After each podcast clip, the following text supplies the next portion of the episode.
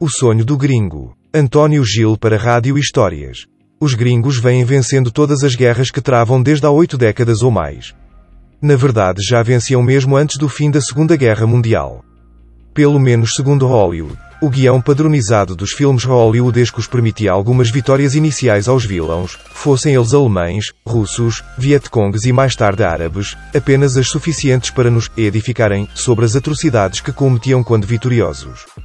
Mas nem mesmo o espectador mais céptico duvidava que, no fim, o mal seria extirpado pelo bravo exército americano. Era uma questão de minutos, hora e meia de fita, no máximo.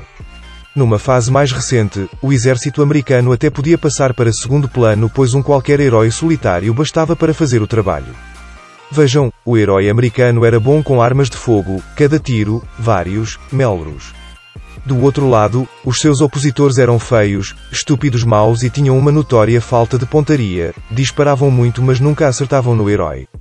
Careciam de uma consulta de oftalmologia, só pode.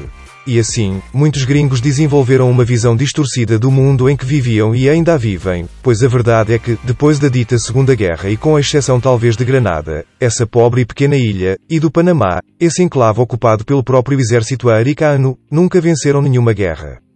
Mesmo essas vitórias são discutíveis já que em ambos os casos, o inimigo nem poderia fazer a guerra ainda que quisesse, por falta de algo que vagamente se assemelhasse a um exército. Mas o mundo real não é um filme, nem sempre tudo acaba bem, nem ninguém é feliz para sempre.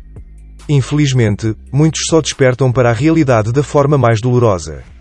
Até lá, iludem-se até ao limite e até para lá dos limites.